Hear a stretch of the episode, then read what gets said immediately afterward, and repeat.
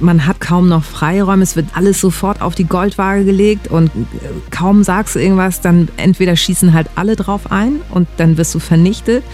Und dadurch spitzt sich das alles viel mehr zu. Also so diese, so eine gewisse Gelassenheit, die mhm. fehlt und so. Und ich glaube, das war wirklich in den 80ern, 70er, 80ern einfach ein Ticken entspannter. Hallo, hier ist Eva Schulz und das ist Deutschland 3000. Einmal die Woche treffe ich hier Menschen aus ganz verschiedenen Bereichen, irgendwo zwischen Pop und Politik. Mein Ziel ist, diesen Leuten so zu begegnen, wie ihr sie vorher noch nie gehört habt. Deutschland 3000 soll euch, mich und meine Gäste auf neue Gedanken bringen, weil man, wenn man jemand anderen kennenlernt, auch immer ein bisschen was Neues über sich selbst erfährt. Und diese Folge, diese Woche ist eine ganz besondere für mich. Es ist nämlich die allererste, die ich je aufgezeichnet habe. Das ist schon ein paar Monate her, Anfang des Jahres. Da war noch nicht mal sicher, ob daraus wirklich mal ein Format werden würde. Es war quasi so der Testlauf. Und trotzdem hat mein heutiger Gast, als ich sie gefragt habe, ob sie mitmachen würde, sofort gesagt, ja klar, warum nicht? Ein bisschen haben wir es also auch Linda Zerwakis zu verdanken, dass es Deutschland 3000 jetzt auch als Podcast gibt. Es sind knapp 10 Millionen Menschen, die abends zugucken, wenn Linda in der Tagesschau um 20 Uhr die Nachrichten moderiert. Sie ist so ein bisschen der coole Kumpeltyp zwischen der, naja, irgendwie Streberin Judith Rakers und dem onkeligen Chefsprecher Jan Hofer. Und sie ist die erste Frau mit Migrationshintergrund im Tagesschau-Team. Damit identifiziert sie sich allerdings kaum. Nach unserem Gespräch glaube ich, Linda würde sich vor allem als Arbeiterkind bezeichnen. Ihre Eltern hatten einen Kiosk in einem Hamburger Brennpunkt, in dem sie auch mit Ende 20 noch regelmäßig mitgearbeitet hat, neben ihrer Karriere als Journalistin und Moderatorin. Wir haben besprochen, was eine gute, gemischte, süße Tüte ausmacht und wie Linda sich mit ihrem Mann zu Hause die Arbeit aufteilt. Natürlich ging es auch um Griechenland, um Integration und Instagram. Am meisten überrascht hat mich, wie gelassen Linda ist, wenn es darum geht, was man heute doch wohl noch sagen darf und was nicht. Weil wenn dieser Frau ein falsches Wort rausrutscht, dann hat selbst der ARD-Oberboss ein Problem. Ob ihr das in unserem Gespräch passiert ist, müsst ihr selber bewerten. Ich wünsche euch viel Spaß. Hier ist eine gute Stunde mit Linda Zerwakis. Ähm, wo kommst du gerade her? Ja, ich äh, eigentlich direkt aus dem Bett. Ähm, ich habe es ist meine, 17 Uhr, es kurz vor sechs. Genau. Abends. Ich habe meine meine kleine Tochter hat äh, 39,8 heute. Oh. Und ich habe sie eben noch getröstet und dachte so, naja, gut, so zehn Minuten und dann äh, mache ich mich mal frisch. Und dann bin ich um, ich wollte ja um Viertel nach fünf hier sein und dann bin ich um 17.17 Uhr 17 erwacht und dachte so, okay, da war doch was. So. Und dann, äh, ja, wie es so schnell gehen muss. Ne? Ich war froh, dass ich mir die Haare geglättet hatte, weil sonst, ähm, sonst müsste man mit sehr vielen Filtern arbeiten. oh Mann, wie gut, dass sie jetzt hier so ungefiltert sitzt. Ich habe mich noch gefragt, ob und wie man so einer offiziellen Tagesschausprecherin überhaupt das Du anbieten kann. Aber Linda sieht jetzt überhaupt nicht aus wie eine. Die sitzt hier so in Jeans und Pulli und ist eben eh so entspannt verwuschelt reingekommen. Da stellt sich die Frage dann auch gar nicht. Also duzen. Ich habe äh, zum ganz schnellen Wiederaufwachen so ein paar ähm, Entweder-Oder-Fragen. Mhm. Frühaufsteherin oder Nachteule? Frühaufsteherin. Nachrichtenfrau oder Unterhalterin? Hm. So, ähm, ja, also in, äh, berufstechnisch Nachrichtenfrau. Mhm. Privat auch mal anders. Und äh, was ist schlimmer? Lachanfall während der 20 Uhr Tagesschau oder Elterngespräch in der Kita verpassen? Äh, ersteres doch ein bisschen. Der zweiteres, im Zweifel sind sie es gewohnt. Ne? ähm, Westernreiten mit Judith Rakers oder Eislaufen mit Jan Hofer?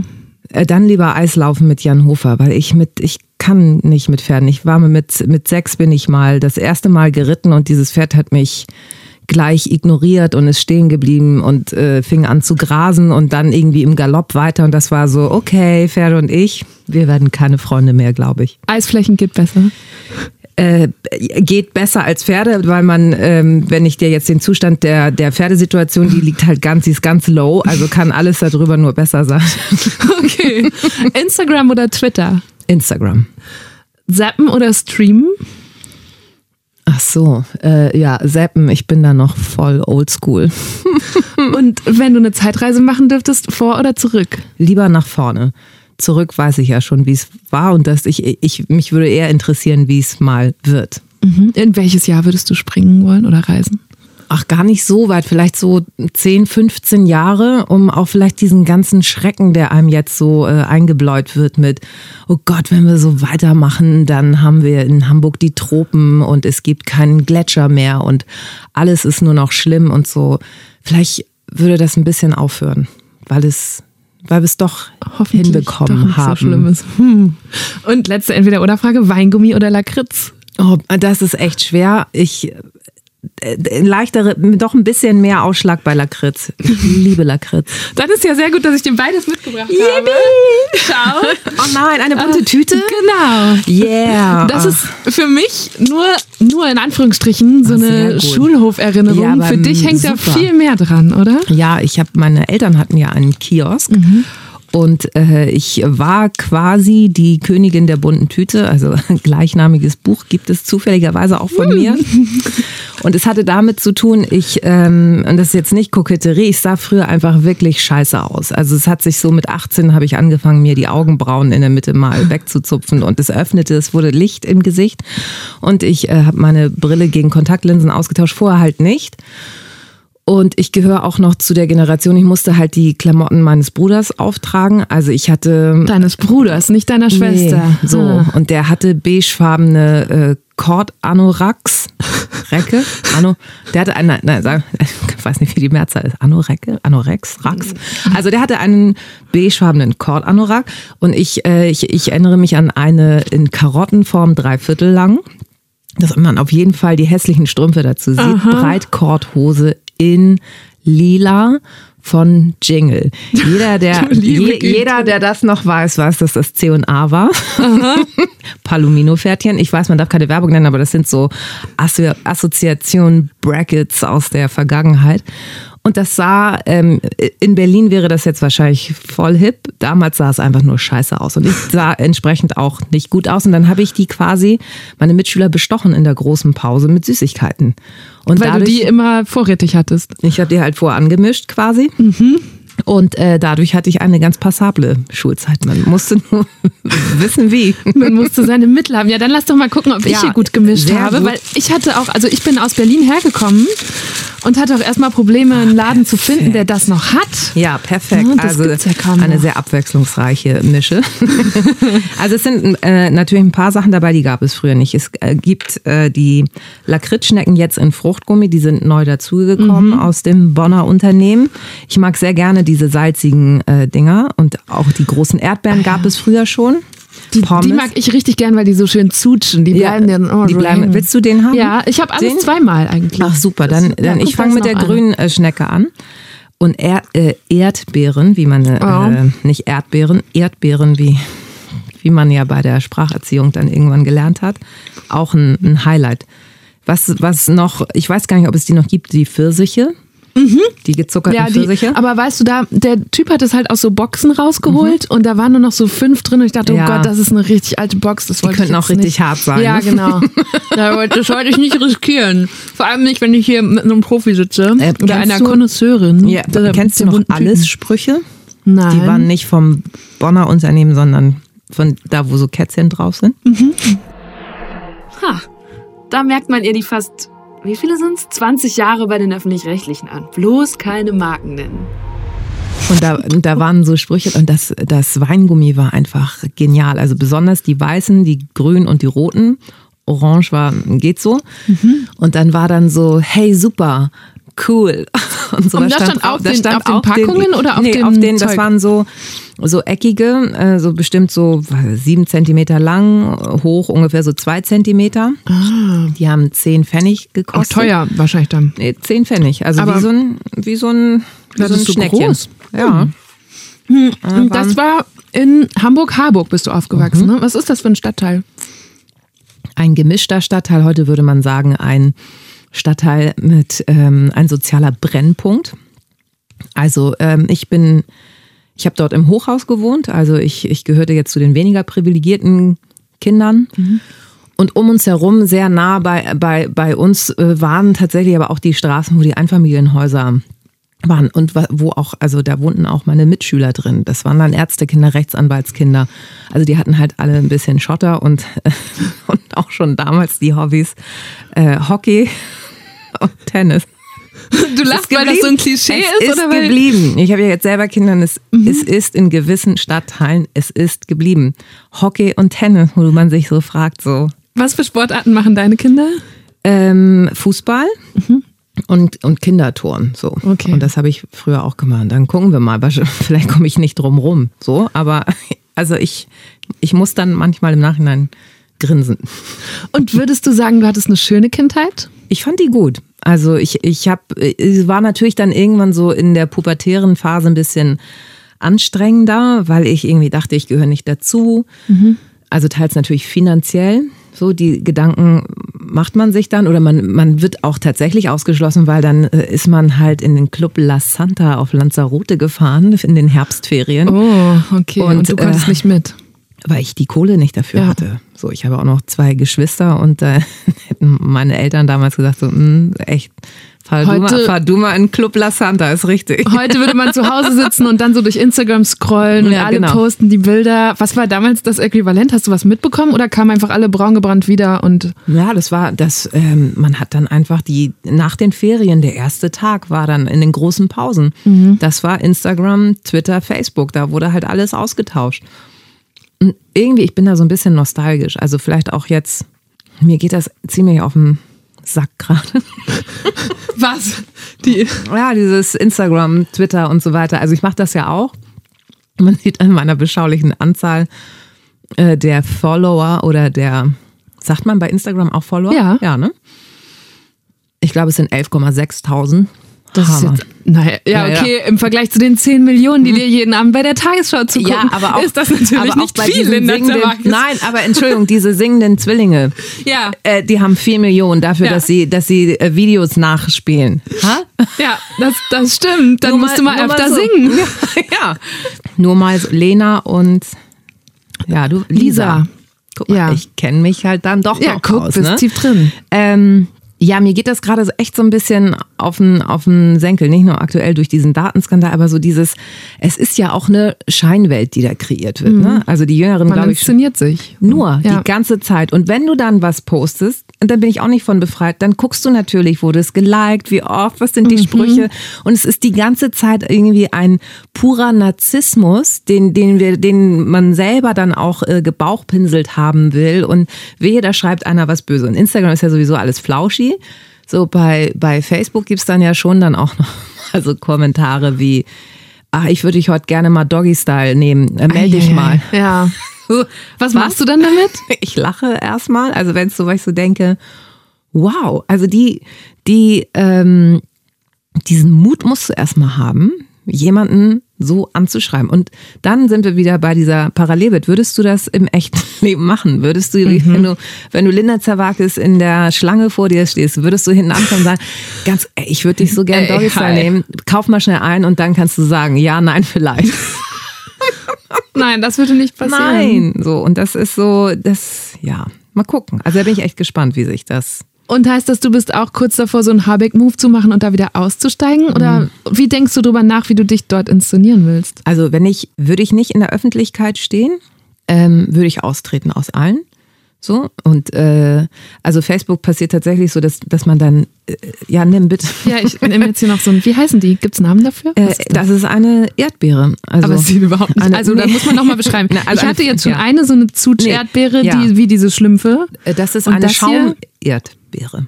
Das sieht mehr aus, was könnte das noch? Ja, wie also so es ein ist so rund, die rote. genau. Die gibt's auch als Bananen. Und die sind halt viel härter. Ja, aber dann hast du echt einen schlechten Dealer. Deinen Kiosk gibt's aber nicht mehr von Hm. Nee. damals. Da kann ich mir keine bessere Nee, Ware holen. Also soll es mit der Tagesschau nicht weitergehen, das wäre jetzt keine Option. Ähm, Warum nicht? Weil, also ich hätte keine Lust mehr, ähm, 16 Stunden am Tag, das hat meine Mutter ja dann Mhm. Gemacht, nur an einem Fleck zu stehen, das würde mich wahnsinnig machen. Das kann ich nicht mehr. Und das ist ja jeden Tag, das ist ja wirklich Ja. Äh, sieben Tage die Woche. ja. Das Und ist ein Knochenjob. Du warst zwar nicht 16 Stunden dabei, aber du hast auch bis, also ich glaube, ich bin jetzt 28, so lange hast du da auch mitgearbeitet. Mhm. Ja. Ne? Also sonntags vor allem und halt auch eingekauft, ne? Ähm, Das ist eklig wahrscheinlich, Mhm. Das wenn man ist richtig fies, das oh, Entschuldigung.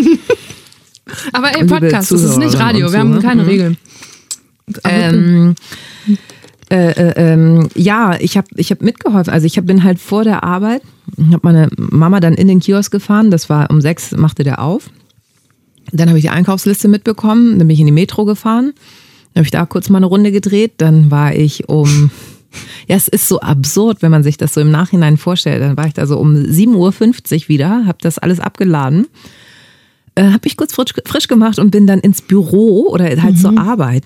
Zur so, zweiten zur, Arbeit. Ja, zur, zur, zur, normalen äh, Arbeit, also zu der Arbeit, mit der ich dann äh, Geld verdient mhm. habe. So. Und dann, ähm, das ist schon, ja, absurd. Und dadurch bin ich zum Beispiel auch nie weggefahren. Also ich bin nie ins Ausland gegangen, weil ich meine Mutter nicht im Stich lassen konnte, weil zu dem Zeitpunkt auch mein Vater nicht mehr gelebt hat. Das heißt, mhm. sie hat das alles nur hinbekommen, weil wir Kinder mitgeholfen haben. Ihr wart drei Kinder? Mhm. Hat dich das nicht tierisch genervt, so viel arbeiten zu müssen? Auch wieder, wenn ich jetzt dran ja, denke, du, ne, die Arztkinder, mit denen du zur Schule Na gegangen klar, bist. Ich hatte ja nie Zeit. Ich ja. hatte ja nie Zeit. Ich musste ja auch immer, das war wirklich so absurd. Ich bin ja von Partys dann manchmal so um zwei dann da weg, um drei hingelegt und dann zwei Stunden Boah. später wieder aufgestanden, weil samstags war auf jeden Fall ein Einkaufstag. Mhm. So, und dann hing ich da irgendwie so wie so ein Schluck Wasser in der Kurve in der Metro und ähm, ich weiß noch, dass mein älterer Bruder, als der mitgemacht hat, der hat dann immer äh, ganz eklig, wenn es dem auch schlecht ging, Sprühsahne gekauft. Die gab es mit ähm, Eierlikörgeschmack. Wow. Und die hat er so gegessen. Also du weißt es. So. Das war dann euer, euer Katerfrühstück. So, statt, statt ähm, wie heißt denn das? Ähm, Frühstücksfleisch aus der Dose. Hm. So, damit bin ich groß geworden. Und Aber, und ich stelle mir jetzt gerade so die 16-, 17-jährige Linda vor. Hast du dann nicht mal rebelliert und gesagt, nee, ey, ich, ich lasse es jetzt? Oder? Nee, ich habe pariert, weil ich wusste, also mein Vater ist gestorben, als ich 14 war. Und das ist irgendwie wie so ein, wie so ein Schockzustand, der über einem hängt. Und du wusstest, wenn wir jetzt nicht alle mitmachen und unsere Mutter unterstützen, dann können wir uns gar nichts leisten. Dann, dann, mhm. dann, also so, und das, das überwog so sehr, dass sich keiner getraut hat. Also mein älterer Bruder ist dann halt irgendwann nach Berlin gezogen äh, weil er da einen Job hatte. Also waren mein jüngerer Bruder und ich da. Und dann war ich sozusagen irgendwann die Hauptverantwortliche und irgendwann war der Jüngere so weit. Und ich so, so sorry, jetzt bist du dran. Heißt das, hattest du so ein Licht am Ende des Tunnels im Kopf, dass du gesagt hast, okay, ich mach's jetzt noch bis, ich weiß nicht, nach nee. meinem Studium oder nach der Schule? Ich habe ja deswegen leider nicht studiert. Ich mhm. hätte in Berlin studieren können, so, und ähm, habe es nicht gemacht, weil ich wusste, ich kann, dann geht das, geht dieses Konzept Familienbetrieb nicht weiter. Und in dem Moment, wo jemand Fremdes dort einsteigt, hätte sich das nicht mehr gelohnt. Mhm. Beziehungsweise meine Mutter hätte das auch nicht zugelassen, weil die auch Angst hatte um die Einnahmen. So, heute ist ja alles elektronisch abgesichert und du musst ja, du siehst ja anhand dieser elektronischen Kassen, wie viel eingenommen wurde, bla bla so. Das war damals nicht. Da gab es zwar auch eine elektronische Kasse, aber es wurde nicht so minutiös alles, sondern da hätte jeder mal kurz in die Kasse greifen können und sich einen Huni wegnehmen können mhm. und dann, ja. Aber du hättest in Hamburg studieren können, oder nicht? Ja, aber es hat sich nicht ergeben, weil der NC nicht gereicht hat. Was wolltest du studieren? Nee, ich, wollte, ich wollte in Lüneburg äh, Gesellschafts-, nee, äh, Kommunikationswissenschaften mhm. und in Berlin wäre es Gesellschafts- und Wirtschaftskommunikation gewesen. Und dann dachte ich so, wisst ihr was, wenn das nicht klappt, dann mache ich jetzt all das, probiere ich all das aus, auf was ich Lust habe, um dann am Ende sagen zu können, ich mache, entscheide mich dafür. So, weil damals, jetzt spricht die alte weise Frau, war es ja noch so, dass man sich, dass man gedacht hat, okay, man entscheidet sich für einen Beruf und macht den ja dann bis, bis man umfällt. Mhm. Und das hat sich ja Gott sei Dank alles ein bisschen geändert. So und ja, keine Ahnung, was mich, warum ich da eigentlich der sonst äh, der Mensch, der eigentlich immer ein bisschen Schiss hat, aber auch immer mit so einer Angst groß geworden ist, mich das getraut habe. Ich weiß nicht, das war irgendwie so ein kleiner Schalk im Nacken, der gesagt hat, was machst du jetzt? Und wenn dir das da in der Werbeagentur nicht mehr gefällt, dann kündigst du halt, dann machst du halt ein unbezahltes Praktikum. Stark. Jetzt lehnt sie sich so zurück, man sieht ihr richtig an, wie sie sich nochmal in diese cool, breitschultrige, ihr könnt mich alle mal Haltung versetzt. Das war damals ja auch echt mutig. Hat sie nicht gerade gesagt, sie ist mit Angst groß geworden?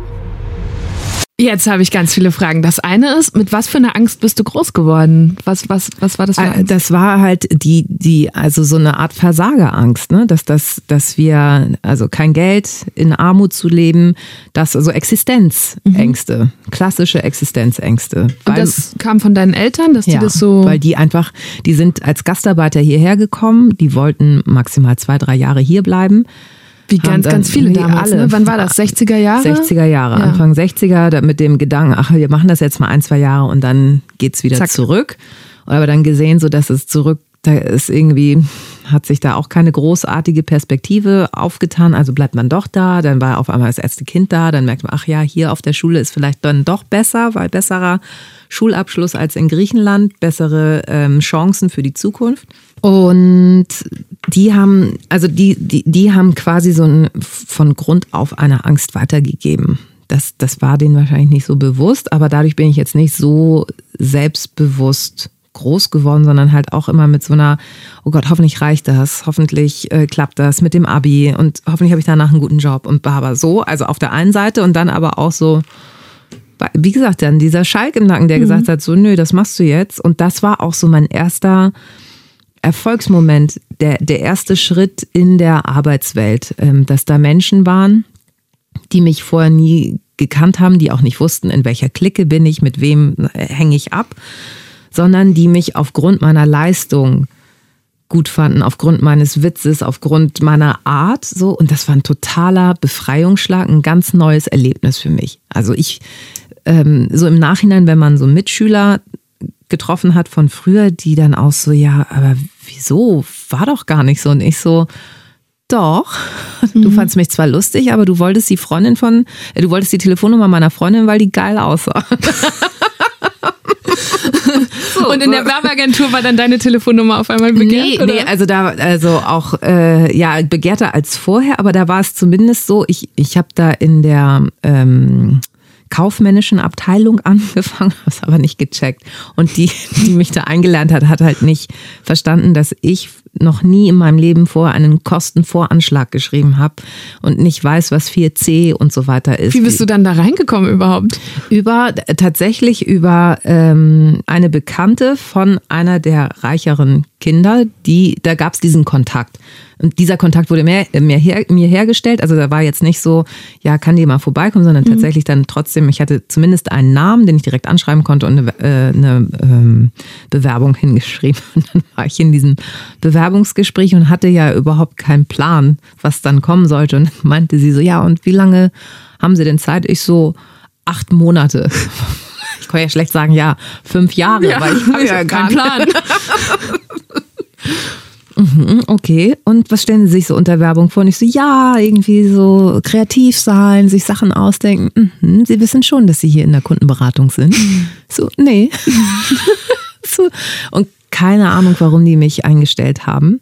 Und dann habe ich ähm, die, die Menschen aus der Kreation, sprich die Texter und die, die Artleute, also die die Grafik machen, kennengelernt. Und wir hatten in dem Gebäude auch eine Kantine. Das heißt, also ich saß dann halt in der Kantine immer da und das war so mein Highlight am Tag, bevor ich wieder Kostenvoranschläge schreiben musste, die wirklich jeder falsch war. Und dann meinte da der eine Chef so, sag mal, ähm, ich, so, nee, ich bin dann irgendwann hingegangen, so nach, nach acht Wochen, meinte so, sag mal, kann ich mein Praktikum nicht vielleicht bei euch äh, fortsetzen? Und dann hat er mir eine Aufgabe gestellt. Es gab damals noch das Anzeigen- und Annoncenblatt Avis.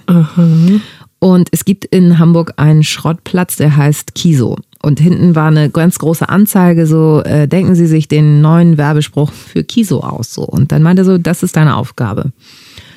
Und dann äh, war ich so, Super. so, Wie vermarkte ich genau. Schrott? Ja, und dann habe ich irgendwie, war glaube ich meine Zeile, wo sie für Schrott auch noch Geld bekommen. Weil du konntest ja da dein altes und hast dafür Ja, Geld klar. bekommen. Super. Und dann hat er ge gesehen, ah, okay, sie hat das Prinzip verstanden. Also es war jetzt nicht die Mörderline, aber zumindest so, okay, sie hat das Prinzip verstanden. Und dann hat er mich tatsächlich eingestellt. Und dann hatten wir gleich unseren ersten Kunden, um den wir gepitcht haben, also um den wir geworben haben. Da sind äh, Ideen von mir mit reingeflossen in die Präsentation und wir haben diesen Kunden gewonnen. Und dadurch hatten sie halt Geld übrig und konnten mich dann quasi dort Super. einstellen. Und das war meine Rettung. Dein, und Dann Anker. hast du auch im Kiosk aufgehört. Nee. Und immer noch. Immer, da war ich ja erst 21. Und dann hast 20. du Werbung und äh, Kiosk nebeneinander mhm. hergemacht. Und auch noch Radio danach und auch, was war ich denn noch? Redakteurin auch noch. Ich habe in einem Interview mit dir gelesen, da hast du gesagt, ich kann arbeiten bis zum Umfallen. Ich glaube dir das jetzt sofort. Mhm. Äh, ich, glaube auch, gelernt, du, ne? ich glaube auch, dass du das immer noch machst. Also wenn man jetzt durch dein Instagram scrollt, dann sieht man, dass du nicht nur diese Tagesschauschichten wegrockst, sondern eben auch hier mal ein äh, Event mit Bill Gates moderieren und da dich irgendwie beim Vorlesetag engagieren und, und, und. Das müsstest du ja alles gar nicht machen. Warum arbeitest du trotzdem so viel? Oder was ist der Antrieb dahinter? Mm, der Antrieb, also es ist, es ist echt anstrengend alles so, aber ich, ich glaube, in dem Moment, wo du mich stilllegen würdest, würde ich eingehen. Ähm, ich ich brauche das, ich brauche von allem ein bisschen. Also ich bin, ich bin hier bei Enjoy quasi dann mehr oder weniger groß geworden und habe das total gerne gemacht und dann entwickelte sich das weiter. Also dann kam das Fernsehen dazu. Und ich war in dieser, in dieser Nachrichtenschiene aufgrund auch meiner Stimme. Hier ist das erste deutsche Fernsehen mit der Tagesschau.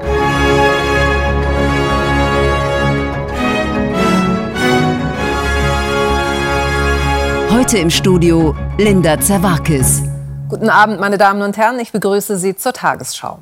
Wieso hast du so eine Nachrichtenstimme? Ich weiß, ich, als ich hier angefangen habe, als ich meine, meine, ähm, mein Casting hatte, der, der damals dafür verantwortlich war, sagte so, die hat doch aber die gleiche Stimme wie die, die jetzt gerade geht. Ihr veräppelt mich doch.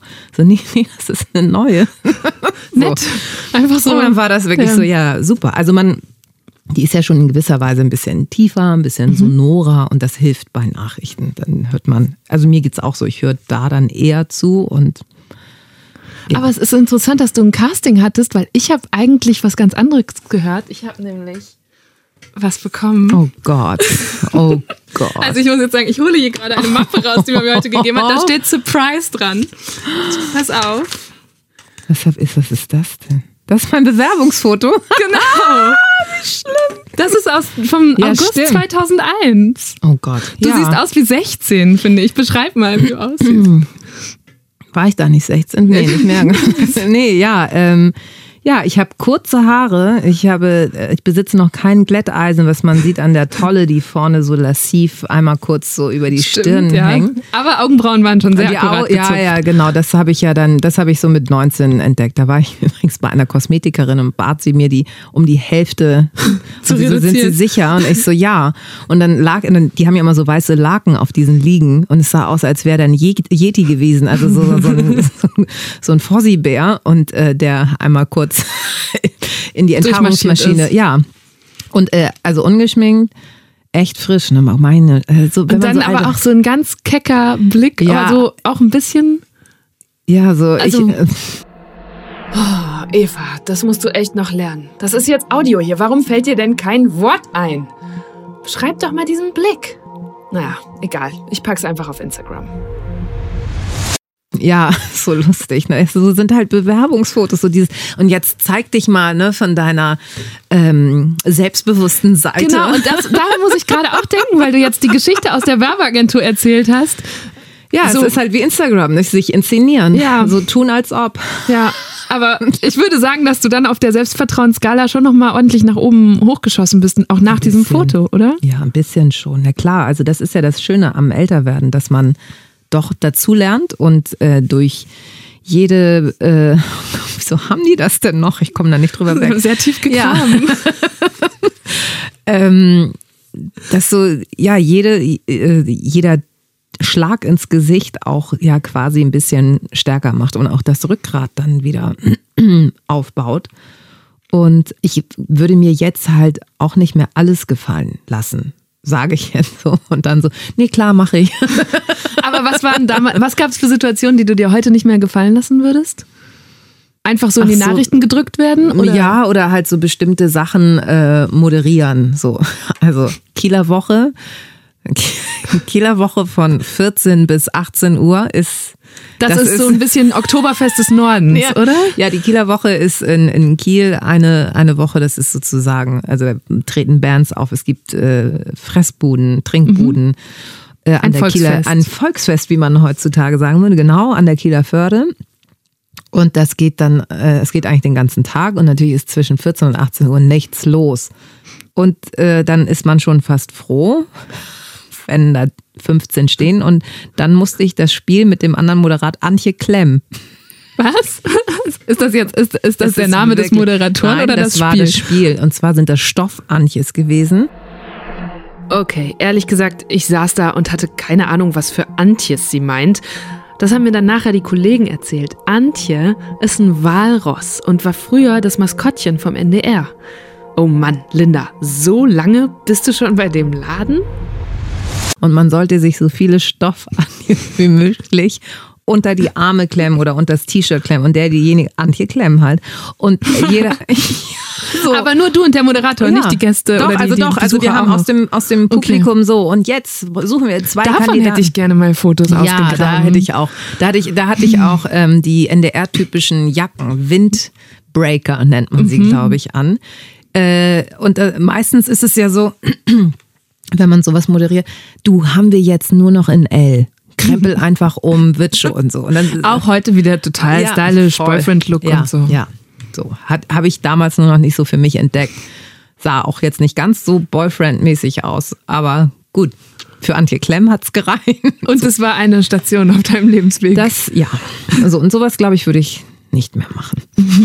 Ähm, apropos Station, du und deine Geschwister, ihr wart die allerersten in der Familie, auch die Abitur gemacht haben. Ähm, war das für euch schwieriger durch diesen Migrationshintergrund? Gar nicht. Also das, das ist ja, äh, das ist ja im Nachhinein auch so lustig, dass ich zur ersten Tagesschausprecherin mit Migrationshintergrund gemacht wurde, was natürlich so tatsachenmäßig stimmt. Aber ich zuck dann immer, weil ich so denke, so, ach ja, ja, ja, ja, klar. Aber ich hatte, ich hatte we also weder in der Schulzeit Probleme damit, weil ich hatte eine deutsche Tagesmutter. Also als meine Eltern in der Fabrik gearbeitet haben, war ich in einer deutschen Familie. Dadurch konnte ich immer schon besser Deutsch als Griechisch. Und ich hatte das nie. Also klar hatte ich eine größere Nase als die Stupsnasen, nordischen Stupsnasen und ich war nicht blond. Aber ansonsten hatte ich auch nie irgendwie so, äh, du doofer Ausländer oder sonst wie. Also klar, ich wurde dann mal Tzatziki gerufen statt Zerwakis, aber also da, da, das war halt eher witzig. So, also, also ich habe das nie als, das war so, wie man sich halt auch neckt äh, in den äh, in der Klasse 7 bis 11, 12, 13, also entspannt. Und das heißt, wenn du jetzt, also das Thema, wie wir Menschen mit Migrationshintergrund behandeln und integrieren in Deutschland, ist ja schon ein sehr, sehr großes. Wenn du dann so Geschichten hörst von Diskriminierungserfahrungen, ist das dann, ist das dann was, wo du gefühlt eher von außen drauf schaust oder wo du sagst, ja, kenne ich auch irgendwie oder habe ich einen besseren Bezug zu? Nee, eher von außen. Ähm, weil ich das nie erlebt habe. Also ich bin immer mit offenen Händen immer sehr freundlich behandelt worden. Vielleicht liegt das aber auch, das darf man nicht ganz verkennen, an dem christlichen Hintergrund. Also ich bin griechisch-orthodox und nicht muslimisch. Ich trage kein Kopftuch. Ich glaube, das ist, das ist auch ein Teil, der es einfacher äh, gemacht hat. Und meine Eltern haben sehr viel Wert darauf gelegt, dass wir nicht auffallen. Also sie, das war immer der Leitspruch, wir sind hier zu Gast, also benehmen wir uns auch so. So, und das ist, finde ich, das ist, finde ich, eigentlich ist das der äh, Schlüssel für Integration. Weil jeder, also wenn man das jetzt auf Besuch bezieht, du gehst ja auch nicht irgendwo hin und sagst, vielen Dank für die Einladung, aber ganz ehrlich, die Wandfarbe, die würde ich echt ändern. Das geht ja gar nicht. Machst du nicht. So. Dementsprechend, also es gibt einfach in jedem Land gewisse Regeln, gewisse kulturelle ähm, Standards. So. Und die gilt es einzuhalten. Das erwartet ja auch jedes andere Land auch. So. Und wenn man das versucht hinzukriegen, hat man schon mal einen großen Schritt. Dann ist natürlich die andere Sache, dass es äh, Menschen gibt, die äh, auf Hautfarben, auf dunklere Hautfarbe oder so halt bescheuert reagieren. Da, da kann man dann halt leider auch nicht sagen, so ja super, ich habe mich hier zwar irgendwie, ich habe mich an alles gehalten, aber wenn der Vollidiot meint, mich irgendwie zu diskriminieren, weil ich dunkler bin, gut, da hast du dann irgendwie echt äh, schlechte Karten. Und abgesehen von den Vollidioten, findest du, dass das gerade gut läuft in Deutschland? Nee, aber das ist, also ich finde die Diskussionskultur, es ist auf alles, es ist so, man, es ist ja schon so fast wie in so unter Mikroskop. Also man hat kaum noch Freiräume. Es wird alles sofort auf die Goldwaage gelegt und äh, kaum sagst du irgendwas, dann entweder schießen halt alle drauf ein und dann wirst du vernichtet. Und dadurch, dadurch spitzt sich das alles viel mehr zu. Also so diese, so eine gewisse Gelassenheit, die mhm. fehlt und so. Und ich glaube, das war wirklich in den 80ern, 70er, 80ern einfach ein Ticken entspannter. Ich auch weil es kein Social Media gab mhm. und weil du natürlich durch die Form der Kommunikation im Internet, also es ist wie gesagt viel einfacher. Was hatte ich jetzt irgendwie? Äh, kann der Ausländer Fotze mal jemand sagen? Ba, ba, ba, ba, ba, ba. Und dann irgendwie, aber ihr gehört ja irgendwie eh alle zum gleichen Dreck, geht alle sterben. So. wow, also wie das ist, der drauf? Wie, gelernt, ja, ja, wirklich so. Aber würde der das in echt sagen? Würde der mhm. dir in vis-à-vis -vis sagen, so geh sterben? Wahrscheinlich nicht. Nee. Und gleichzeitig, also ich glaube auch, dass das Internet so eine Zuspitzungs-, Beschleunigungs-, äh, Extremierungsmaschine ja. ist. Aber ich frage mich auch, diese Entspanntheit der 80er Jahre hat sicher auch vieles durchgelassen, was für uns heute ja. tabu ist. Ja. Und deswegen bin ich selber immer hin und her gerissen. Es Einerseits tut man sich total schwer, kann man das wirklich so sagen und gleichzeitig ist es super wichtig, darüber nachzudenken. Wen beleidige ich denn heute, äh, ja. äh, wenn ich etwas so und so ja. formuliere? Aber gehen da alle Menschen mit oder also mhm. sehen alle Menschen das so? Ich glaube, dass ganz viele noch auf dem Stand von ganz früher sind und dass das dann einfach nicht funktioniert. Und ich weiß nicht, das macht mir auch große, große, große Sorgen. Also ich wüsste jetzt nicht, was da der, ja, der, der gute Standard sein könnte. Ähm, also es ist genauso wie du sagtest, dass das wahrscheinlich früher viel mehr durchgegangen ist, was heute irgendwie so ein absolutes No-Go ist. Aber ja, aber trotzdem so ein, wenn alle einen Ticken entspannter werden würden, das wäre vielleicht gar nicht so schlecht. Und würdest du sagen, dass zum Beispiel deine Mutter heute 100% integriert ist in Deutschland? Nee, immer noch nicht, weil sie auch immer noch äh, gebrochen Deutsch spricht. Also man hört, dass das nicht fließend Deutsch ist, weil es gab keine Integrationskurse, es gab keine Deutschkurse. Ähm, aber das das, also sie, sie kommt damit gut durch, weil das immer noch sozusagen diese alte Garde Ausländer ist. das ist total Prädikat. Ja, und ähm, sie ist, sie eckt auch, also in der Öffentlichkeit nicht an. So. Aber es klingt auch nicht so richtig wie so ein heimisch Ankommen, wenn man nee. die ganze Zeit sagt, ich darf nicht auffallen, ich bin hier nur zu Gast oder? Mm, du hast ja dann trotzdem, also sie, sie geht dann ja trotzdem in die, in die, griechische Kirche und das ist dann sozusagen ihre, ihre, ihre Heimat so. Oder wenn sie dann natürlich nach Griechenland fährt, das ist mhm. dann da auftanken, auch wettertechnisch. So. Ähm, da da geht es ja auch schon los. Da kommt man ja dann, also habe ich mich bis heute manchmal nicht integriert, wenn es fünf Wochen grau ist. Da kommen dann die Gene, kommen dann durch und sagen so, okay, irgendwas muss geändert werden. Entweder kaufst du jetzt so eine Tageslampe oder das war es dann auch mit Integration. Was, was gibt es noch für Sachen, wo du dich griechischer fühlst? Ich bin, glaube ich, äh, manchmal lauter als Deutsche. Der, der, der, Deutsche an sich ist ja doch immer so bedacht, mhm. nicht aufzufallen, auch da. Und dann kommt Tzatziki um die Ecke und dann. So, also das passiert hin und wieder. Gibst du, versuchst du deinen Kindern das mitzugeben, diese so zwei kulturellen Identitäten? Oder? Nee, die sprechen leider kein Griechisch, weil die sich sträuben und ich, das ist ein ganz, ganz, ganz Wunderpunkt, weil natürlich alle sagen, es ist doch total wichtig, dass sie zwei Sprachen und toll und für später. Ja, aber es ist schwer realisierbar, weil ich immer schon einen Ticken besser Deutsch gesprochen habe als Griechisch. So. Mhm. Und das, ich bin nicht so, ich bin auch mit meinen Brüdern spreche ich eher Deutsch als Griechisch. So.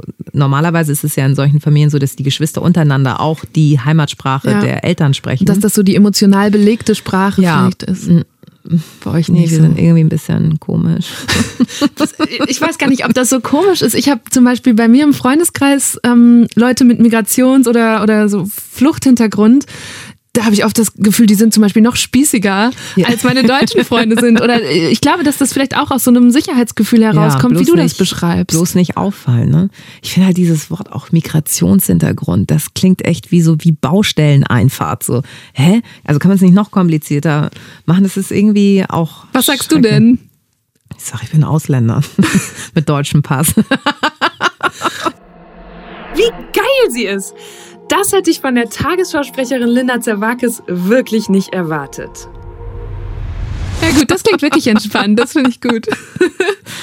Hm. Und was ist an dir so spießig? Gibt es da auch so... Ich liebe Ordnung. ja, aber ich glaube, das ist also... Das habe ich von meiner Mutter. Ich putze... Ähm, also bei mir muss es echt clean sein, sonst drehe ich durch und ich brauche auch so eine gewisse Ordnung, ich brauche so einen gewissen Ablauf. Ich finde es auch gut, dass das hier alles so strukturiert ist. Ich weiß, wo ich hinzugehen habe. Ich weiß, dass ich zum Arzt gehen kann, den anrufen kann, dann kriege ich einen Termin und dann wird das über die Krankenkasse abgewickelt und ich, das ist nicht wie in Griechenland, wo es dann erstmal ist so, ja, sind Sie bereit zu zahlen?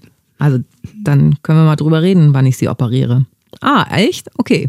So, das gibt es hier viel, viel, viel seltener. Ich will das nicht ausschließen, aber viel, viel seltener als in Griechenland. Und das finde ich wunderbar, dass das eigentlich alles so funktioniert, auch wenn mich diese Steuer wahnsinnig macht und ich das auch nicht verstehe. Aber es gibt ja Steuerberater. Das sind das, das ist, auch wieder sehr See griechisch an dir, glaube ich, dass ja. du das mit den Steuern nicht so Null. richtig verstehst. Ja, klar. Aber ich, ich zahle sie. Brav, gut. Ich habe kein Konto in Luxemburg. Oder also nicht, dass ich wüsste. Athen. nee, auch nicht. Und hast du das Gefühl, ähm, weil ich gerade jetzt nochmal so hänge bei, bei anderen Biografien, die ich im Kopf habe, deinen Eltern irgendwie gerecht werden zu müssen? So, die sind für euch nach Deutschland gekommen, damit ihr es mal besser habt? Ich sehe es im Nachhinein so, dass das einfach äh, echt arme Schweine waren. Also auf was meine ähm, dadurch, dass meine Mama halt nur noch da ist, auf was die alles verzichtet hat. Die hätte zum Beispiel gerne, wäre die weiter zur Schule gegangen, hätte gerne studiert. Es war ihr nicht vergönnt, weil sie einen jüngeren Bruder hatte. Hm. Und der sollte das machen, weil er ist ja der Junge. Und sie sollte dann einfach heiraten und Kinder kriegen. Und da also da, selbst wenn ich jetzt noch drüber nachdenke, da kriege ich einfach einen Knoten im Hals, da schnürt ich meinen Hals zu. Und das, wenn wir darüber sprechen, dann äh, ist sie auch den Tränen immer nah, weil man so denkt, ja, scheiße.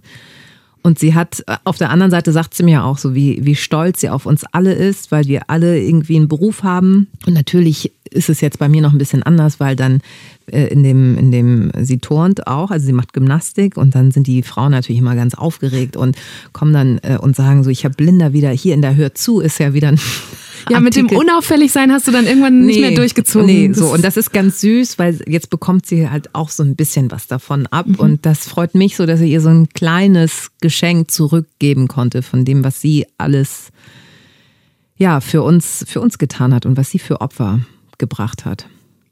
Ist das ähm, dieses dann nach oben schießen. Also du bist ja wirklich auf diesem, auf dem Zenit äh, in deinem Feld. Zehn Millionen gucken abends die Tagesschau und dann kommt Linda Zerwakis und erzählt ihnen, was in der Welt los ist. Ja, ist noch nicht so angekommen. Immer noch nicht. Ich meine, du machst das seit, ja, seit aber, 2013 aber ich nicht, ja, bis du die 20 nicht, Uhr. Ja, aber ich gehe nicht mit diesem Bewusstsein. Also dafür habe ich, habe ich halt einfach, ist mein Alltag einfach so zugeballert.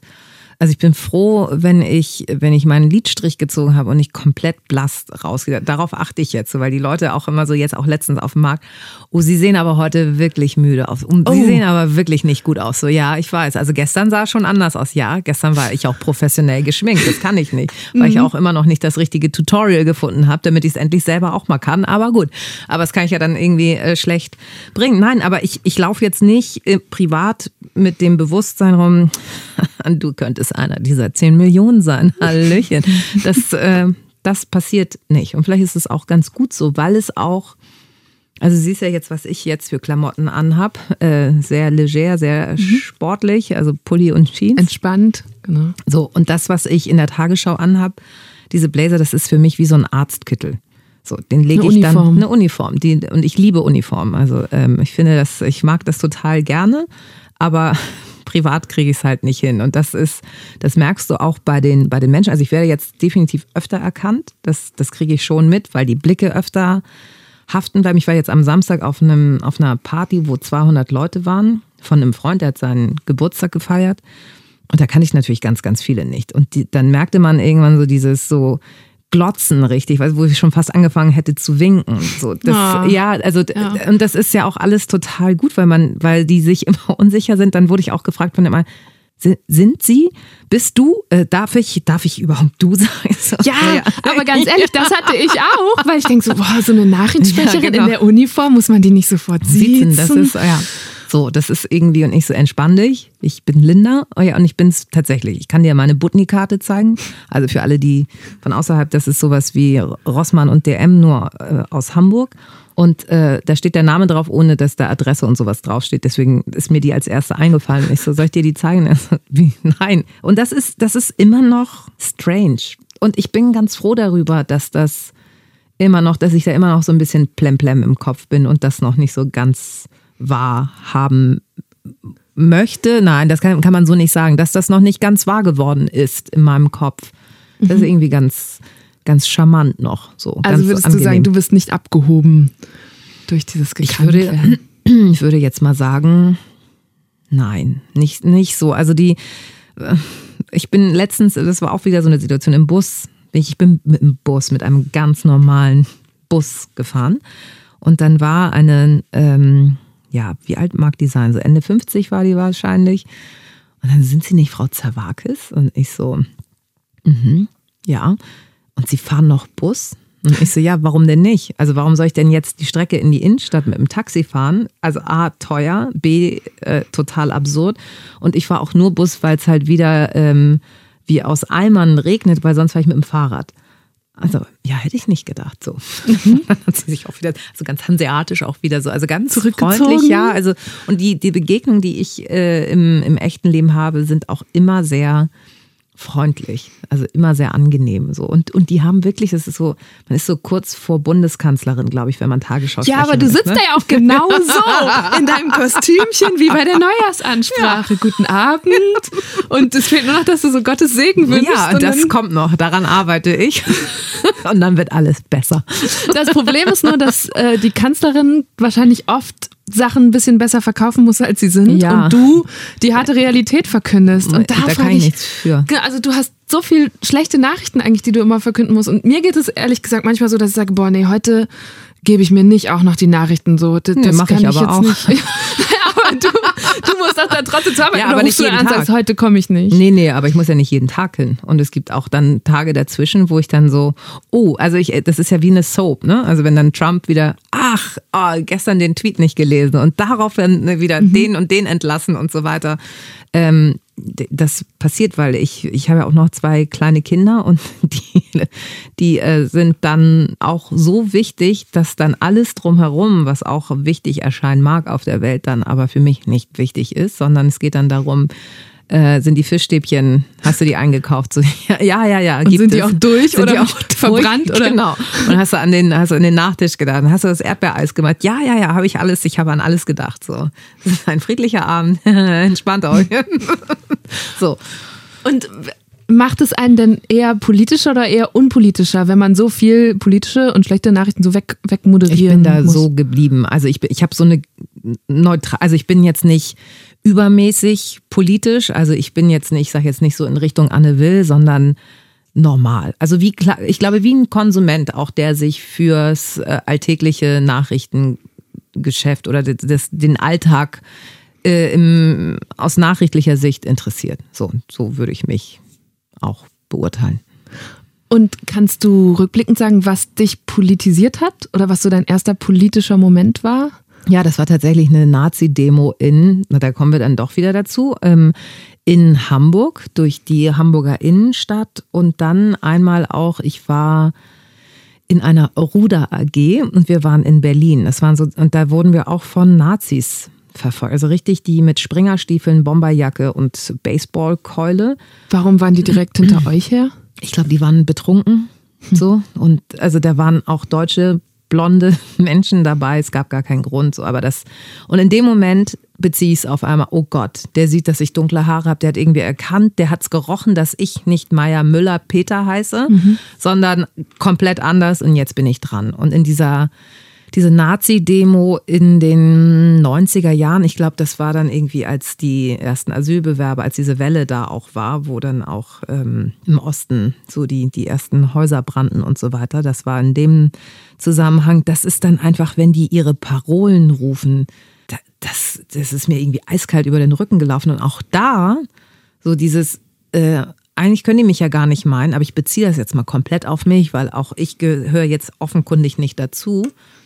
Und bin dann, das weiß ich noch, es gibt in Hamburg Pick und Kloppenburg am Ende der Mönckebergstraße oder am Anfang der Mönckebergstraße und bin dort in den fünften Stock gefahren, habe mich dazwischen zwischen den Wintermänteln versteckt, weil ich oder bist du wirklich so du, du ich bin da und habe dann aus, ja wirklich, weil ich Schiss hatte und äh, ich kann es im Nachhinein kann ich das irgendwie gar nicht ähm, mir genau beurteilen, auf was ich diese Angst bezogen hat. Das, die war halt da und ich habe sie auf mich bezogen und also, dass mhm. ich sozusagen das Opfer in dem Moment bin. Völlig, völlig schizophren. Was für eine krasse Geschichte. Die geht durch ihren Alltag und ist so gut integriert, dass sie sich selbst überhaupt nicht über Ausländer- oder Migrationshintergrund identifiziert. Aber dann passiert sowas und setzt fast schon einen Urinstinkt frei zu flüchten. Zwischen Mänteln versteckt. Alter.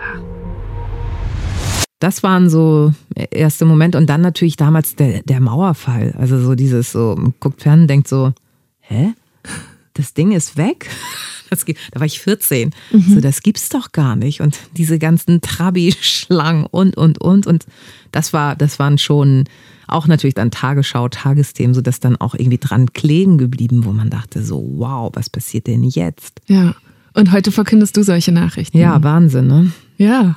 Wahnsinn, ja, ja, tatsächlich, stimmt. so habe ich das noch gar nicht gesehen. Aber also stimmt. vielleicht bist du jetzt bei irgendeiner 14-Jährigen. Ich weiß nicht, was war so die krasseste Nachricht, die du schon mal verlesen hast? das war, das war dieser, dieser äh, Amokläufer da in, in Norwegen, Breivik. Ähm, das, das war, also da musste ich mich auch wirklich zusammenreißen, dass ich da also, dass man mir diesen Ekel und auch diese, diese Wut und Trauer nicht anmerkt. So. Und ich habe dann, ich habe mir den Beitrag vorher angeguckt und ich habe dann in der Sendung bewusst mich auf andere Sachen konzentriert oder auf die nächste Meldung, weil da hätte ich äh, tatsächlich Gefahr gelaufen, dass ich Tränen in den Augen gehabt hätte. So, also da muss ich mich Und das also, geht nicht als nee, das ist ungünstig. Also selbst, ich glaube, selbst wenn es passiert, ist es ja immer noch ein gutes Zeichen, dass da sitzen Menschen, mit Emotionen und wir sind noch kein, noch nicht ersetzt durch Avatare oder ähnliches. Ähm, aber es hat da keinen Platz, sondern auch da ist es einfach wichtig, eine gewisse Neutralität zu jeder Meldung zu haben. Das ist auch gut so. so. Gibt es, wenn du dann da rausgehst, ähm, Momente, wo deine Neutralität dann wieder aufhört? Ja. Also so Themen, wo du sagst, da muss, du lachst schon, woran denkst du jetzt? Ja, an, also an den US-Präsidenten. Alleine mhm. Entscheidungen über Twitter abzugeben. Da, also jedes Mal, wenn ich sage, äh, schrieb er heute auf Twitter, ist so, Hä? Das kann schon so, wieder. Schon wieder so. Und, und wir melden das auch noch. Also so, das mhm. ist so, eigentlich dürfte man das gar nicht melden. Und das machen aber alle. Und wenn du es nicht machst, dann heißt es so, wieso hattet ihr denn die Meldung nicht? Ja, weil wir die äh, weil wir die Quelle nicht angegeben haben. So. Aber ne? ihr seid die Tagesschau. Ihr könnt also, ja, das, das, das, ist wahrscheinlich die stärkste Nachrichtenmarke in Deutschland. Ihr könntet ja so einen Richtungswechsel einleiten und ja, sagen, nee, wir machen da nicht mehr mit. Durch das Internet ist es ja so international und wenn alle anderen das machen und du nicht, dann gehst du, glaube ich, unter. Das, das schaffst du nicht. Ich glaube, diese Kraft hast du dann einfach nicht durch, durch dieses Zusammenkommen via Netz und mhm. Das ist echt schwierig. Also das sind äh, Momente, da gebe ich offen zu, da zuckt es in mir und ich hoffe, dass man es nicht sehen wird. ich habe äh, da, wo ich eben dein Foto rausgezogen oh habe, das hier noch so hübsch liegt. Oh nee, Gott, das ist nicht so schlimm. Nee, äh, das ist nicht also so schlimm ich hoffe, das hier. Ich hoffe, dass es dich nicht so zucken lässt. Die haben ja auch noch, oh. ähm, das habe ich selber noch nicht gesehen. Nein, ein oh, oh, das wäre auch noch eine schöne Idee. Also ein Aircheck sind ja diese Probeaufnahmen von früher. Nein, nein, das hat jetzt nichts mit deiner Biografie zu tun, eher vielleicht mit deinen Zuckungen. Das sind Schlagzeilen. Und sie haben, das Team hier hat gesagt, wir sollen doch einfach mal abwechselnd welche ziehen und äh, gucken, was, ja, und was wir dazu sagen. Willst du mal anfangen? Das sieht schon sehr nach äh, Boulevard aus, auf jeden Fall. Darf man, darf man wirklich nicht mehr alles sagen? Ah. Tja. Ja. Tja, hatten wir eigentlich schon. Ne? Ist Beobachtest du Wörter bei deiner Arbeit, die ihr vielleicht vor ein paar Jahren noch gesagt hättet und wo ihr jetzt viel vorsichtiger seid?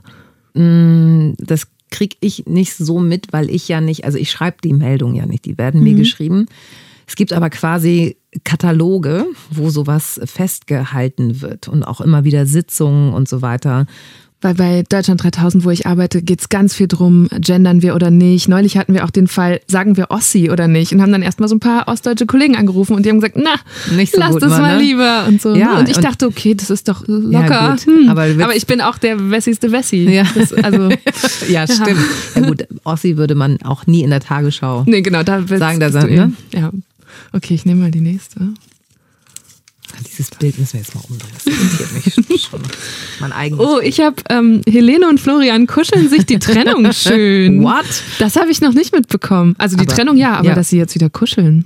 Aber es geht jetzt auch mit dem Background-Tänzer zusammen, Ja. oder? Der von oben, von der Stange. Guck mal, Selbst das habe ich, selbst das habe ich mitbekommen. Und Aber das hast du auch nicht moderiert. Nein, nein, das wäre auch, also, und dafür bin ich so dankbar, dass ich solche Meldungen, das ist ein Segen, dass so, sowas keinen Platz hat in der Tagesschau. Wirklich? Ja. Aber das ist doch das, wo es dann mal ein bisschen. Spaß macht. Ich meine, sie kuscheln Ja. sich die Trennung schön. Das Schade, dass das Foto Zeitung, abgeschnitten ist. Das kann auch wieder nur eine Zeitung gewesen sein. ja, ich glaube, sie machen einfach noch Sendungen zusammen. Ne? Ja, Das ach so, ja doch, die haben doch. Ja, und zwar, ich habe den Trailer gesehen, dass der Flori hatte ja wieder eine gigantische Sendung, ich glaube aus Berlin. Das sind dann nämlich die Samstage, wo du dann da stehst in den Tagesthemen und denkst so, so, komm zum Ende, weil es ist jetzt 23.45 Ah, Uhr und und mach den Sack jetzt endlich zu, Und sonst seid ihr Hause. Viertel nach zehn, ne? Sonst ist es, unter der Woche ist es Viertel nach zehn und am Wochenende ist es dann meistens so gegen elf. Und wenn du dann eine Live-Sendung von Flori überzieht gerne mal. Und da habe ich den Trailer gesehen, dass Helene dort auftritt. Das muss doch auch strange sein, Ja, oder? Dass du dann zum. Ex-Freund in die Sendung und dann hier profimäßig Aber ich glaube auch, dass diese Schlagerstars riesig professionell sind. Also ja, müssen sie ja sein, sonst, Ja. sonst würde es ja keiner hören. Oh. Entschuldigung. Was hast du? Nein. Regierungskrise in Griechenland. Haben Sie uns das Warum dazwischen gemischt oder denn? gibt es gerade eine? Gab's doch da, wieso Merkel war doch gerade da. Das schien doch alles irgendwie Chico zu sein. Auch weil, weil Griechenland da ja die Flüchtlinge noch hat und nicht weiter äh, lässt. Und hier wir haben doch auch den Euro-Rettungsschirm, haben wir doch verlassen. Was ist denn hier los? Ey, ganz ehrlich, ich habe bis heute die Griechenland-Krise nicht richtig verstanden. Ja, Kannst du das erklären, jetzt so in drei Sätzen? Also die haben jahrzehntelang äh, sich, die Politiker haben sich wirklich jahrzehntelang die Taschen voll gemacht, haben Europagelder Gott sei Dank hin und wieder mal in gute Autobahnnetze investiert und haben es einfach nicht geschafft, irgendwas daraus zu machen. Also es ist halt sehr, es geht schon ziemlich korrupt dort zu. Die, die sehr viel Geld haben, haben noch mehr Geld und die, die nichts haben, sitzen da und denen wird jetzt auch noch irgendwie die Rente gekürzt oder äh, was auch immer. Also es ist extrem. Die haben über Jahrzehnte nichts auf die Reihe bekommen. Und warum hat es dann auf einmal geknallt? Also warum habe ich dann auf einmal vor ein paar Jahren mitbekommen, ah, irgendwas läuft da schief? Und weil die diesen äh, diesen Stabilitäts ähm, Pakt, Ah, der Pakt. Da haben sie dann irgendwie ganz weit vom Pluszeichen entfernt. So könnte man es, glaube ich, Diplomatisch ausgedrückt. vorsichtig formulieren. Und dann haben das irgendwie noch ein paar andere Länder mitbekommen und gesagt, so, okay, schauen wir uns jetzt mal an. Und ja, wie hieß, heißt der RTL-Typ? Zwegert? Ja, der Peter ja, der Schuld- ja, Schuldenberater. der kam. In, In Form von, Schäuble Merkel und Schäuble, genau. Und dann festgestellt, nee, nicht gut. Hast du Verwandte oder, oder Freunde in Griechenland, die davon betroffen sind? Ich habe also mein, meine Verwandten, die wohnen, die meisten wohnen im Dorf.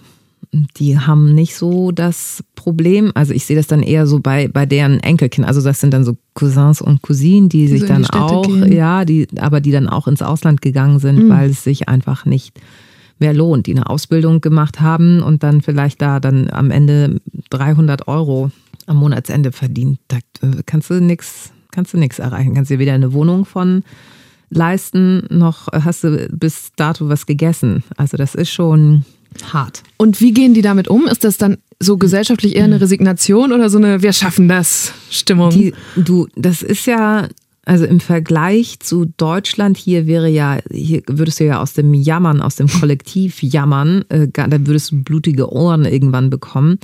Das merkst du dann nicht. Also die, auch im Urlaub, die schenken dir dann ja doch nochmal irgendwie Seife oder Olivenöl und denkst du, nein, bitte nicht, ich möchte dir das zahlen. Und dann sind die einfach erbost, wenn du das machst, weil das geht gegen, gegen Grundsätze, die sie haben. Und das ist, das ist eine Art, die ich wahnsinnig schätze. Also sie sind wirklich am Boden, aber man darf auch nicht vergessen, so wenn man das so geschichtlich sieht, die waren halt immer eher arm und dadurch haben die immer sich zusammengerauft und rücken näher.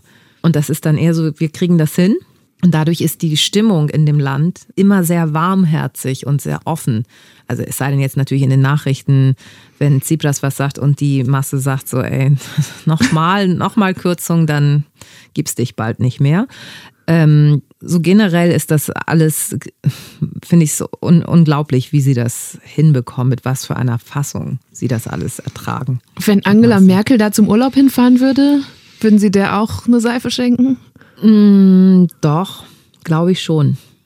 Glaube ich schon, ja. Also vielleicht jetzt nicht direkt in, im äh, Problemviertel in Athen, aber da würde sie wahrscheinlich auch keinen Urlaub machen. Mhm.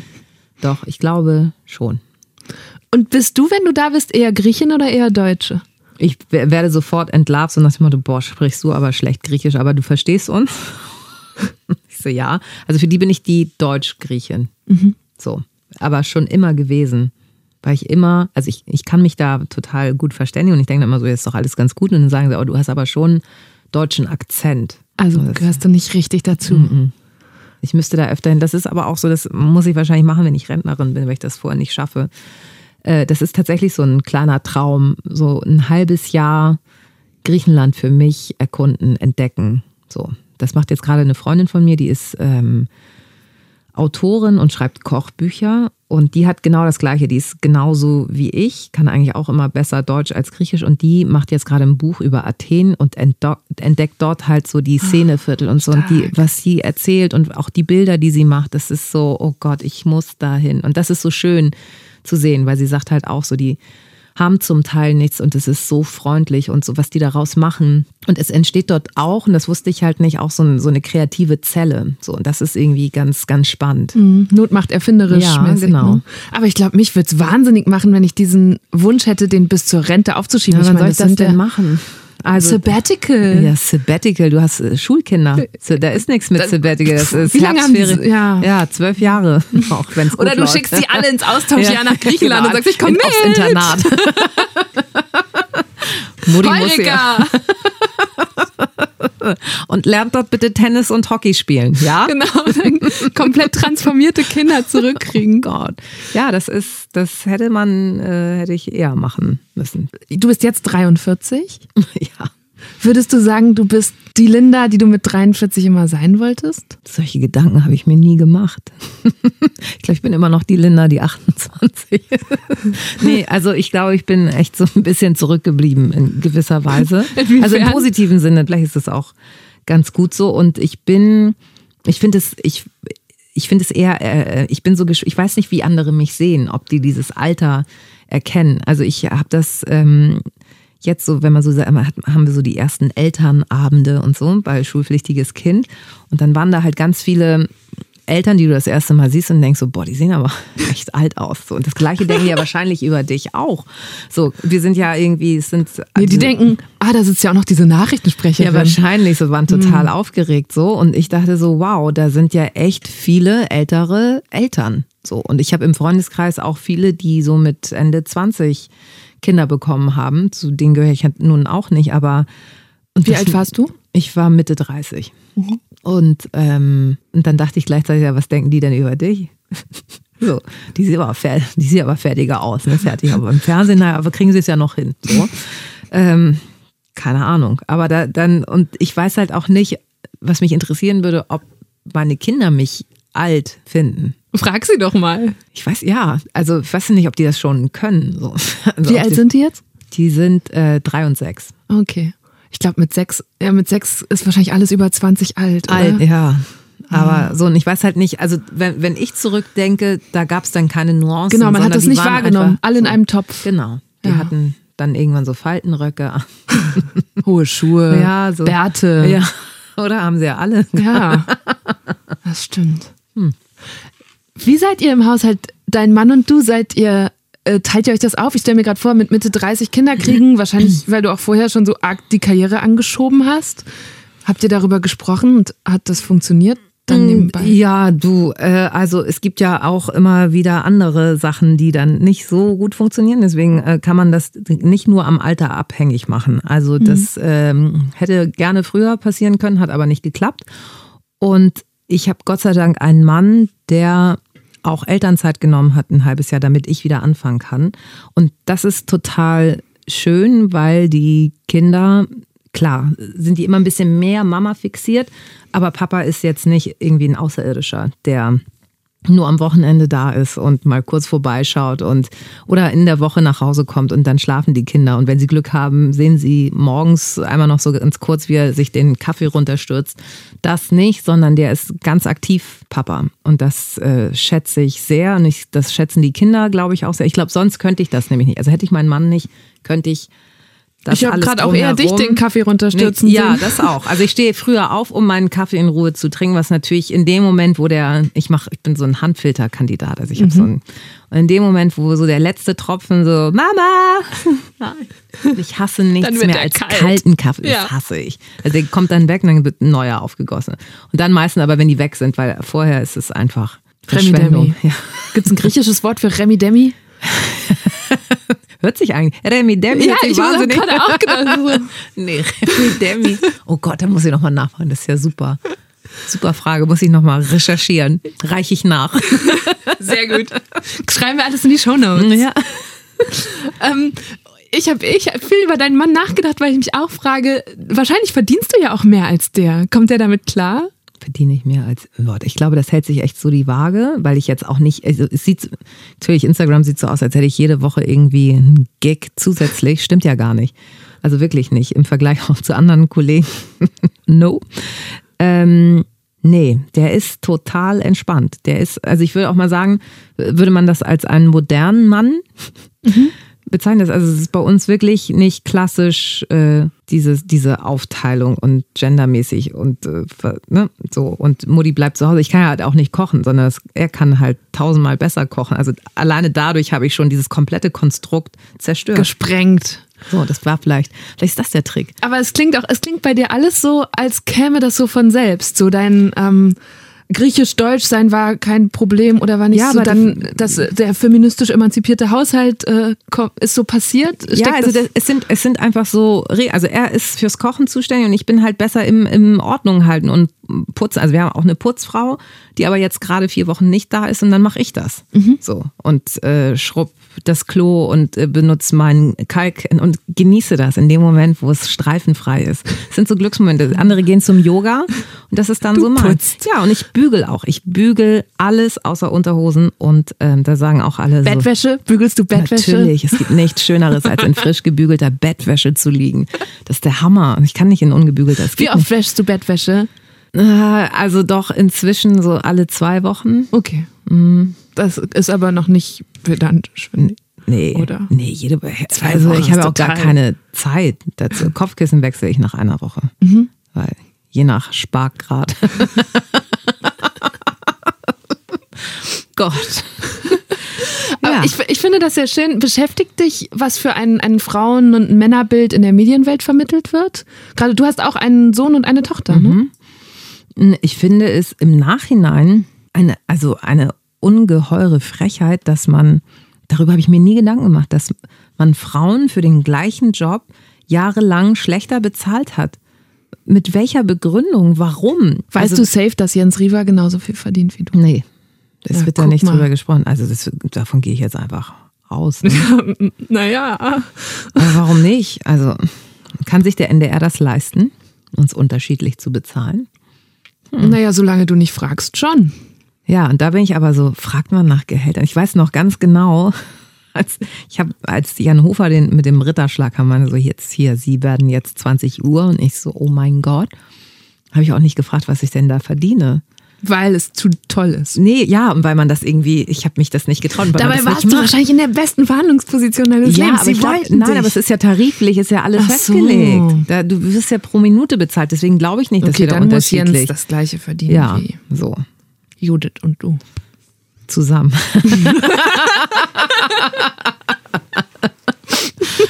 nee, ja, ja, keine Ahnung. Wehe, ne? Lieber NDR. Lieber ja. Herr Marmor. du hast mal in einem Interview gesagt, ähm, da wurdest du gefragt, ob es dich nervt, dass ähm, die Boulevardpresse immer noch die attraktivste Nachrichtensprecherin kürt und so. Und da warst du auch so, ha, ja, ja ich lande da ja eh machen. Also weil ich arbeite nicht mit der Bildzeitung, deswegen lande ich immer äh, in einem hinteren Feld. Arbeitet man mit der Bildzeitung? Ja, du kannst mit der Bildzeitung arbeiten, um bestimmte, dann ist die halt immer da, wenn du neue Sachen, äh, wenn neue Sachen anstehen, berichtet die Bildzeitung.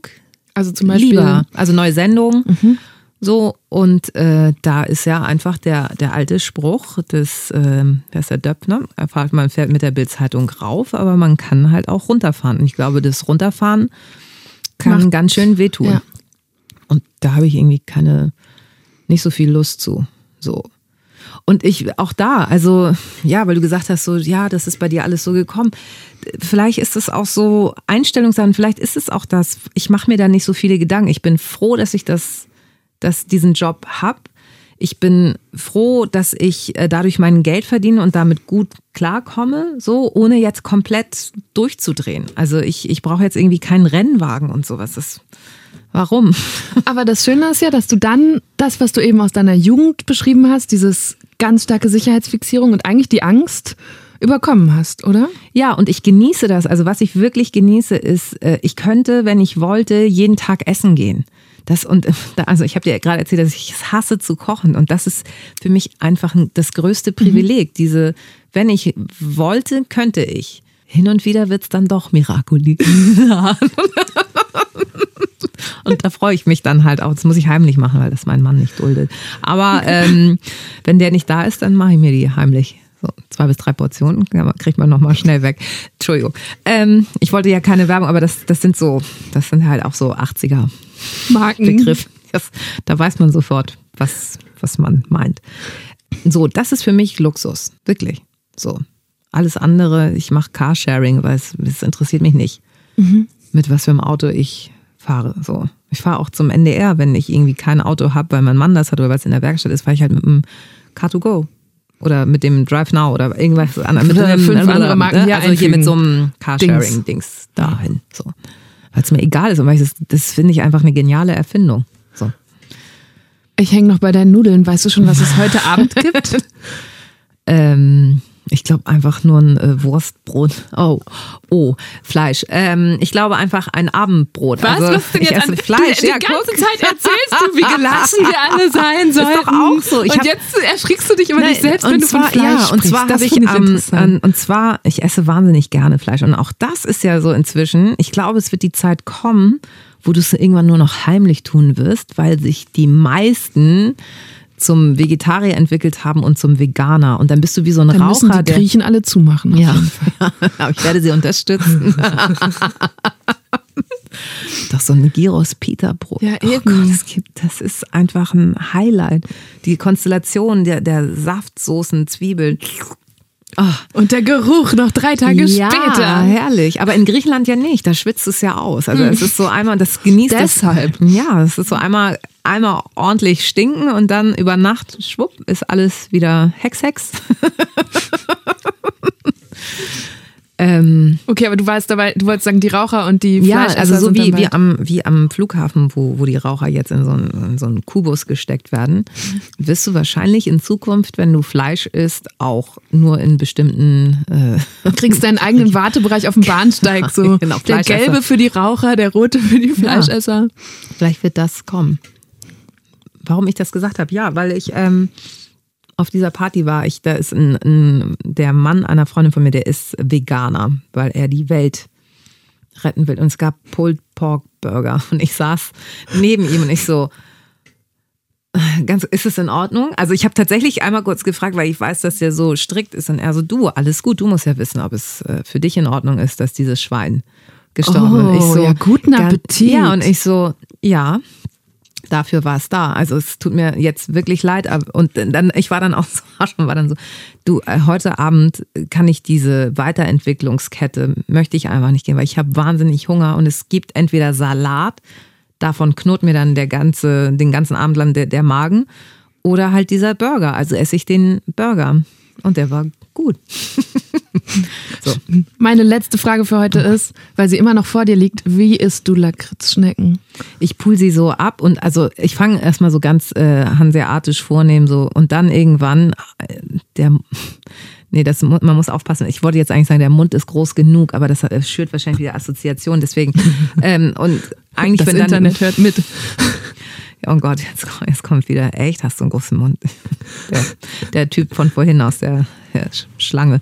Ähm, und irgendwann kommt die restliche Schlange. Also am Anfang ein bisschen poolen und dann kommt, damit man auch diesen vollmundigen Lakritzgeschmack Okay. Hat. Dann mache ich jetzt die Aufnahme aus, damit du so richtig schön schmatzen kannst. Und danke dir sehr. Es war mir eine Freude, dass ja, du hier zu Gast warst. Danke auch. Es war sehr, sehr, sehr schön. Also ich meine, zumal ich ja hier auch äh, verköstigt wurde. Leckereien, herrlich. Du kannst den ganzen Rest mitnehmen. Nur das Bewerbungsfoto, das behalte naja, ich. Bitte, das posten wir nämlich auch noch auf Instagram. Schön. I like it. Vielen Dank. Bis ganz bald hoffentlich. Ja, sehr gerne. Das war eine gute Stunde mit der tollen Linda Zerwakis. Was mich besonders beeindruckt hat, ist, wie sehr Linda für ihre Mutter oder ja eigentlich ihre ganze Familie zurückgesteckt hat und wie hart sie generell arbeiten kann. Das hat mich echt noch so ein bisschen beschäftigt und ist dadurch auch in den Tagen nach diesem Gespräch in anderen Unterhaltungen mit meinen Freunden immer wieder so zum Thema geworden. Und vielleicht habt ihr ja auch noch Leute im Freundes- oder Bekanntenkreis, die sich für diese Folge interessieren könnten. Dann freue ich mich, wenn ihr ihnen den Link schickt und Deutschland 3000 so ein bisschen bekannter macht. Ihr könnt ja auch gleich noch dazu sagen, dass es jeden Mittwoch eine neue Folge gibt, also eine neue gute Stunde mit mir, Eva Schulz. Bis nächste Woche. Macht's gut. Deutschland 3000 ist ein Podcast von 1Live, Bremen Next, Das Ding, Fritz vom RBB, MDR Sputnik, Enjoy, Puls, UFM, Unser Ding und Funk.